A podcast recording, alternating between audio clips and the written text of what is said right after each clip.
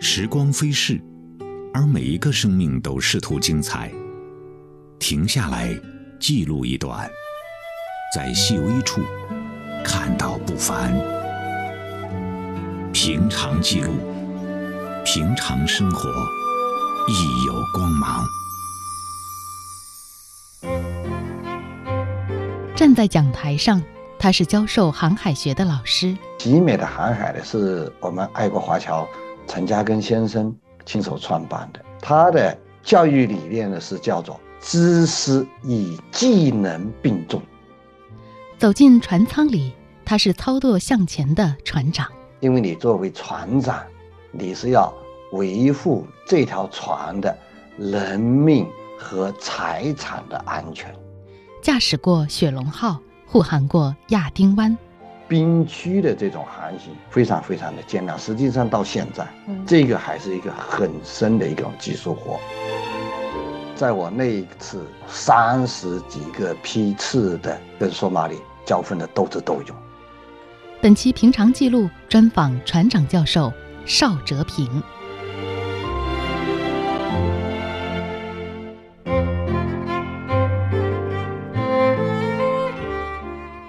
好，欢迎收听今天的节目，我是焦娜，感谢邵船长接受我们的采访。看材料的时候啊，我还在犹豫，到底称呼您邵船长、邵教授还是邵博士呢？我现在的职务是教授。好的，邵教授，那您与海洋的缘分真的是非常的深厚啊！在学生时代就选择了航海专业，那到现在您从事跟海洋相关的职业已经多少年了呢？到今天从事跟航海有关的这种事情呢，到今年算是第四十个年头。我是七九年从就是我们福建的永安一中考到。集美当时是叫集美航海专科学校，这个时候过来的。学校毕业以后呢，八二年就被留校了，就是留在学校里面，这个从事做教师。所以说，从八二年工作到现在二零二二，算四十年，这时间过太快了。所以说，在现在在集美大学来讲呢，目前算是工龄比较长的一个。哦，就资历资格是 最高的了啊。那为什么会对海洋有这样深厚的情感？是什么原因影响了您想要报考这样的一个专业？我想应该有很多的专业可以选择的。主要的是那个时候还年轻啊，看到这个集美航海到永安一中去招生的时候的他的那个广告，就是招生简章做的很吸引人，画了一艘集美航海的校船，然后呢又说这个航海的一些特点是。国际贸易就是跟世界打交道的，哇，一下子就把我这个心就给激活了。所以说那个时候就非常想着要到金美航海来。是选择航海，可能还有一个原因就是世界那么大，就想出去看一看，是不是？年少的时候，哎，对，实际上就是您说的这个，想出去看一看，哎呀，看看那个这个世界是什么样子。所以说。这个是最吸引我的地方，就是这样。那当时您留校会不会有一点遗憾，没有实现出海啊？这种出海行啊，对。呃，虽然说不能够当时的实现这个叫做远洋船长的那种梦呢，但是呢，那个时候还是服从的分配。那实际上学校在从人才培养的角度来说，他会再送你去上船，这个是会的。所以是不是很快您就遇到了这样的一个机会呢？如果算起来的是这样子。学校里面就安排说，你去实习，把我们从学生的年代，就是叫做从实习生变成水手，变成船舶驾驶员啊，三副，然后再到二副，后来到大副，到船长，一步一步的正门八经，一步一步的走过来。那您第一次出海的经历还有印象吗？就是第一次到船上去工作，是第一次多长的时间？真正的真正的开始的时候，就在我们做学生的时候的实习。那那个时候呢，算是第一次，就是去学习。但是呢，在南中国海遇到台风，哦，哎呀，摇的要死，晃的要命，吐啊！后后悔翻江 倒海的吐，那是，就真正后来就是学校就是留校之后派出去的那种，那就是实际上呢就是去工作了。嗯，那那个时候呢，就相当于我把吐的这个关呢经历过了。后来我上床很奇怪，他不吐了，克服了。可能当时吐吐吐够了，后面就不吐，没有晕船的感觉。就到船上的时候，就说非常自我的感觉是非常自如，非常适应。那您第一次出海归来就已经把晕船的这个事情克服了，确实也是。可能真的是跟船有缘，跟大海有缘。那后来是不是，嗯，是不是又多次的有机会去出海呢？然后也都是学校派您出去的是吗？对对，都是学校派的。因为呢，他学校从这个教师的培养呢，说你不从事这种实际的工作、实践的工作，就是你没有做过水手，没有做过三副，没有做过二副，没有做过大副，没有做过船长，你反过回来，你教学生，你在船上。要怎么样子？让学生去如何去热爱我的航海事业？那你自己没有经历过航海是什么样子？你教的学生，你没有说服力嘛？嗯，是不是？刚好也是有幸是在集美读的这个航海，因为集美的航海呢是我们爱国华侨陈嘉庚先生亲手创办的，他的教育理念呢是叫做知识与技能并重。所以说，你作为教师，你能够传授知识。那你还得传授技能吧？嗯，你自己都没有从事这个经历，你怎么去传授呢？纸纸上谈兵那是不好啊，是吧？那就是我们当时那时候去的时候，都是派到生产的一线，我们就相当于就是说，现在就是我们派到香港的这些船务公司去工作。要从一个水手三副、二副到大副，再到船长，一个船长他的成长过程大概要经过多少年呢？如果按照您刚才说的这个步骤。正常的来发展的话，如果说按照当时的叫做说是做了一年的三副可以升二副，然后呢二副做了一年半之后可以考大副，大副做了两年就二十四个月之后呢可以考船长，这就是说在海上实际的海上资历，当时是这样子，所以说你这一关一关呢。你要完成这个资历下来换证，然后考试，跟我们考职称一样啊，是不是？对对对对对。那您认为船长需要具备什么样的一个品质呢？怎么样才能当好一个船长？在一条船呢，因为你作为船长，你是要维护这条船的人命和财产的安全，这是你的首要职责。所以说你在。做事事的行的时候呢，你一定要有一个，首先你是一个头，那你要有宽阔的胸怀、临危不乱的气质。所以说，那你还要就就是有高超的技能跟丰富的知识跟外交，就是跟相当于就是说有跟外交官的那种气质。所以这个是我们就是在日常的学生里面给学生培养的时候呢，需要有这么一种。灌输就是这么一种理念，所以说，当然你首先呢就要有一个坚强的体魄，这是最从业的这些是必须要有的。讲起来好像很基本，所以说我们从航海的这种特点来讲呢，这些航海院校都是实行的是至少是半军事化的管理，要有很强的服从意识，明白？责任意识、使命担当的意识，哎，这一点是一定要有的。在出海航行的过程中，可能很长的时间里，四下环顾，只能看见茫茫的大海，有太多太多未知的情况会发生，比如说风暴、海盗等等，所以一切都要听从指挥。那在船上最难克服的是什么呢？精神层面的困难，因为呢，就是当然随着现在科学技术的这种提高，这些在航海呢也发生了一些变化。原来以前的时候，早期的时候呢，就是。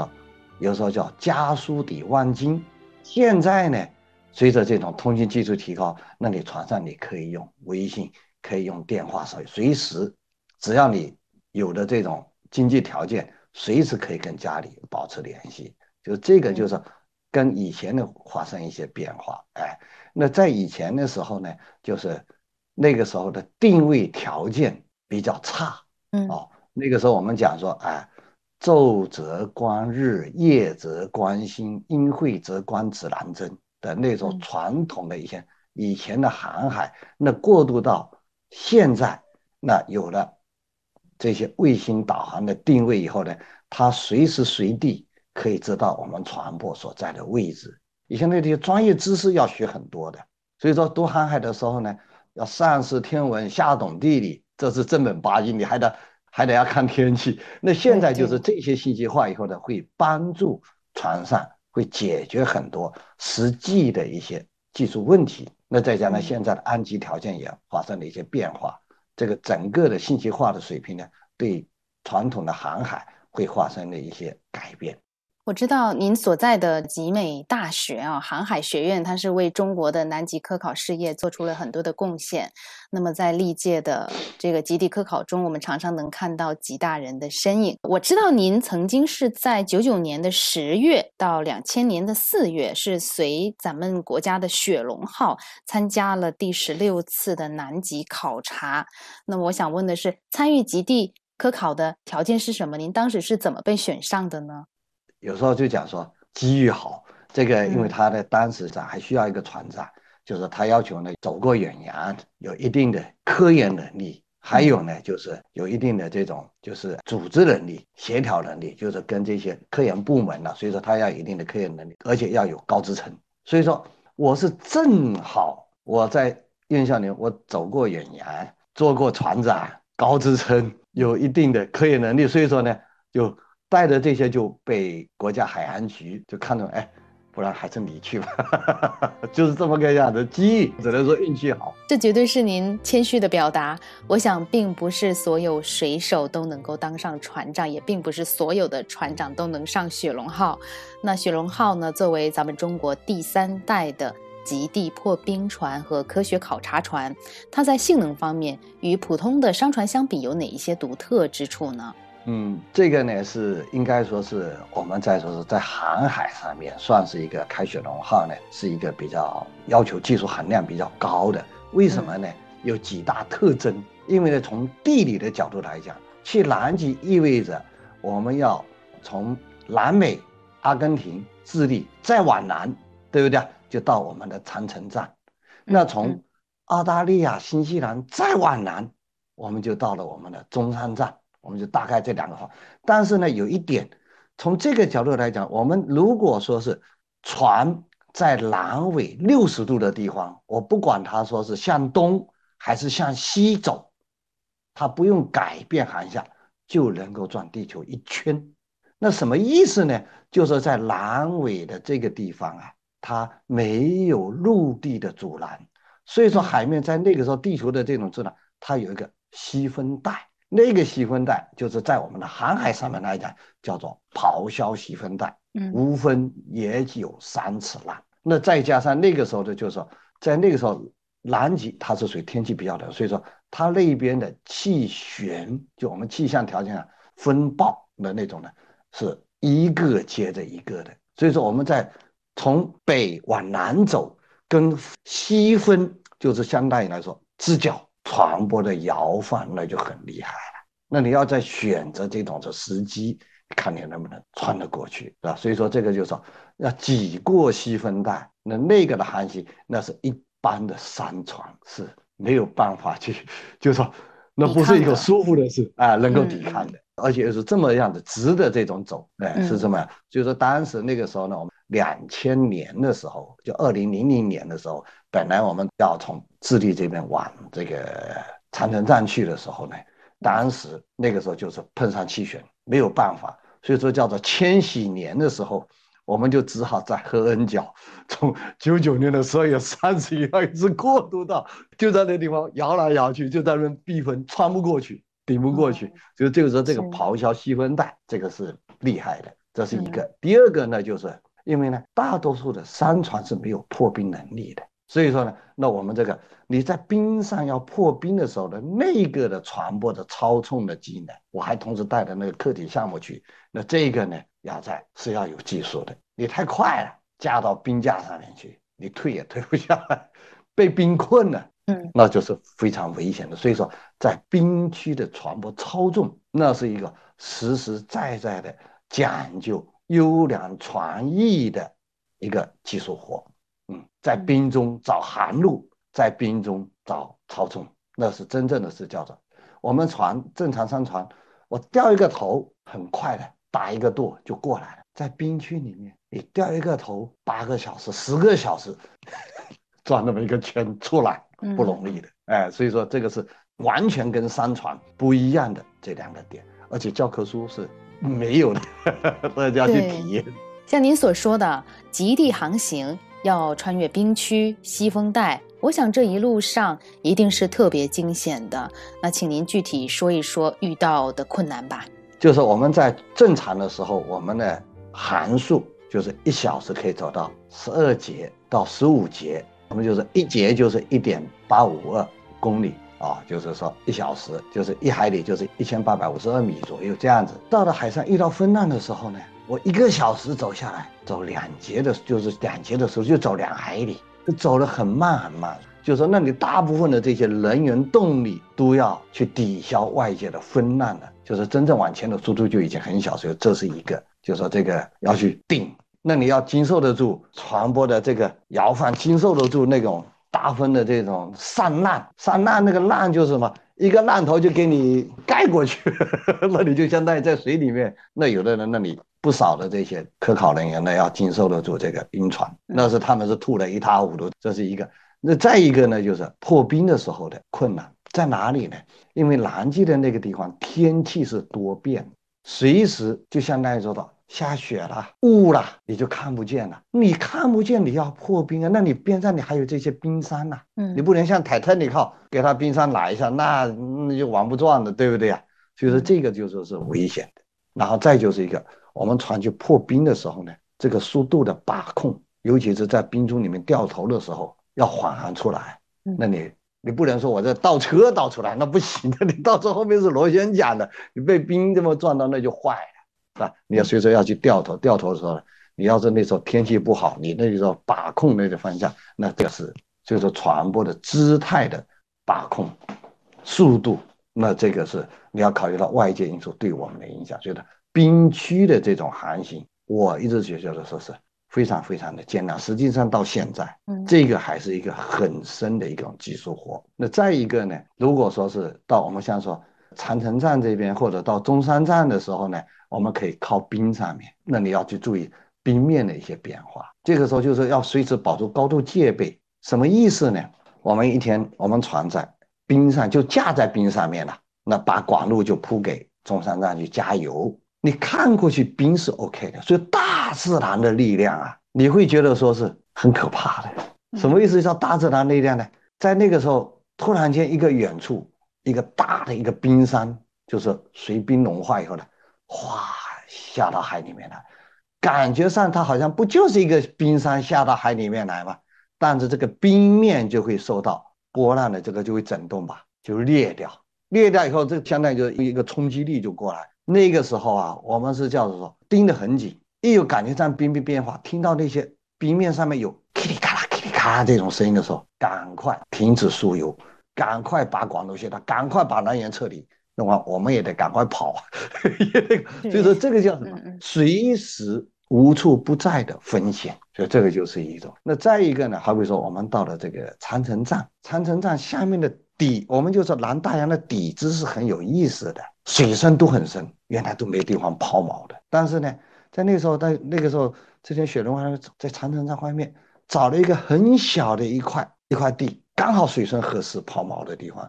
超过这个水深，那就是水深就是几百米，很小的一个范围，一个平方海里的这么一个面积。你锚，你要找准船位的时候呢，你要找到那个地方，把锚抛下去，要抛在中间一点，你。锚才能把船给拉得住。你抛到边上几百米的船，你这链条就没了，对不对？所以说，像这些东西都是看起来很小，但是实际上面对船员的高度的这种敬业跟责任心，才能保证到我们的船舶安全。不然给你风来一下子，锚给你挪一下，锚一旦掉下来，船就动了，是不是？所以这些都是过来的时候呢，就是多注意。但实际上在那种现场的时候，你那个警戒的心要有。哎，对，那个是，所以说真的是叫做风险无处不在。是是，嗯，正是因为环境这么危险，才更考验船长的经验和技术。刚才您也谈到了南极的长城站和中山站，您也参加了南极科考的任务，那主要是去做一些什么呢？因为它是这样子，就是因为我们是船舶，要一个任务呢是要给长城站要运送物资，要运送油、生活物资。建筑物资还要安排我们的科考人员到长城站、到中山站，有时候我们人员还得换班，就是把去年的一批的人接下来，今年一批的再上去，等到他们第二年再去把他们再接回来。那再来就是利用这个，还有一个就是我们去的机会呢，就带了很多的一些建站的物资。所以说我们在做的这些活，我们要把船停稳好，把这些物资要运送上去，然后他们这些施工人员建设完以后呢。再有的有的是跟着船，我们再回去是做这么一项工作。当然还有很多的科考任务，所以说有时候我们也跟着这些科考人员。你不能在像陆地上说开个车出去是吧？开个啥的？有的东西的时候你要去运用这些，就是我们讲说试验样本的时候呢，那你就是要肩扛着，哦，是吧？怎么能给你有什么东西用呢？你说很高档，我们直升飞机那是有。那当然就是要运到的，就是南极大陆比较深的地方，就相当于什么装一个冰芯能弄回来。那有的时候是要用直升飞机，那就是用他们这些科人就比较有更综合的科考装备去做这些事。嗯，船舶保障他们的就是物资保障嘛，就是后勤保障，我们就说的比较那个一点。嗯，那您第一次登陆南极大陆，南极给您留下的最深刻的印象是什么呢？那个时候呢，我真正的有几个感受。第一个，南极的，我们去的时候就相当于就是我们北半球的冬天，南半球的夏天，南半球的夏天，还是很冷，还是冰天雪地，这是第一个感受。第二个感受，那就是叫什么呢？二十四小时都是白天，因为那个时候十一二月份的时候，我们讲是年底，那那个时候就相当于太阳在南回归线的附近嘛，那那个时候我们到那边，那就真的就说整个就是白天。所以说那时候干活呢，啊，急骤那时候就是干活的时候，你你反正你都你该睡觉得睡觉，就那个时候感觉是比较好玩的意思。嗯，那您觉得就是现阶段咱们国家进行南极科考或者说极地考察这样的意义是什么呢？因为呢，南极确实是有很多的，一个是从自然资源的以后呢，叫做待开发。那南极是一个大陆啊，那南极里面有非常非常多的这些。信息就是包括我们举一个例子，这多少年来我们这个地球的一些演变呢？大气的演变，那什么意思？所以说我们举一个例子，就是说他要去转冰，对不对啊？转冰就他就要就跑到内陆，南极的内陆，那就是我们的雪呢，它是一层一层，一年下一层下一层下，是不是？嗯，一层下了以后呢，所以说从这个年轮的冰的这些深度的这些年轮里面。可以了解我们大气的这些演变，所以说这是一个，就是说对整个地球的演变。那再加上我们这些臭氧层的一些变化，这些怎么引起对我们臭氧层，就是全球气温变暖。那如果从环保等等的角度呢，有很多很多的这些，就是去值得去探讨的，包括无线电波的这些传播的很多了。哇，那个你真正的算起来，就是研究的科研的这些题目，真的都是。关系到整个国家战略层面，包括讲的说一些海洋的强国的一些建设的层面，这些里面都包含在里边。就他们这些什么首席科学家，这些都是中科院或者各个哪个高校里面这些高大上的一些顶级的这些专家教授过来的。邵教授，那这一次的南极科考航行为您的教学工作带来了哪些助力呢？我想这门课应该是非常受学生欢迎的。因为课堂上呢，他这些里头就是他们学生对这些有从事航海经历的这些老师呢，他们还是特别喜欢的。实际上面就是说，从传授专业知识跟这些人交流的这块呢，就是跟他们会讲，就是说，哎，你在船上的一些工作、一些情况要做的哪一些、哪一些的事情，就是说知识传授的时候呢，就是会觉得他们更接地气，就是他们学生喜欢听。好的，非常感谢邵教授。就像您刚才说的，南极科考对于了解地球环境的变迁、预测人类未来生存环境变化都具有非常重要的意义，是一项光荣而艰苦的事业。那二零二一年的十一月，中国南极考察队开展了第三十八次的科学考察，目前的科考工作也正在进行当中。我们也祝愿这一次的极地科考任务能够圆满成功。好的，今天的节目到这里也就结束了。明天呢，我们将继续和邵教授来聊一聊他的亚丁湾护航经历。欢迎各位听众朋友继续收听，我是焦娜，下期节目再会。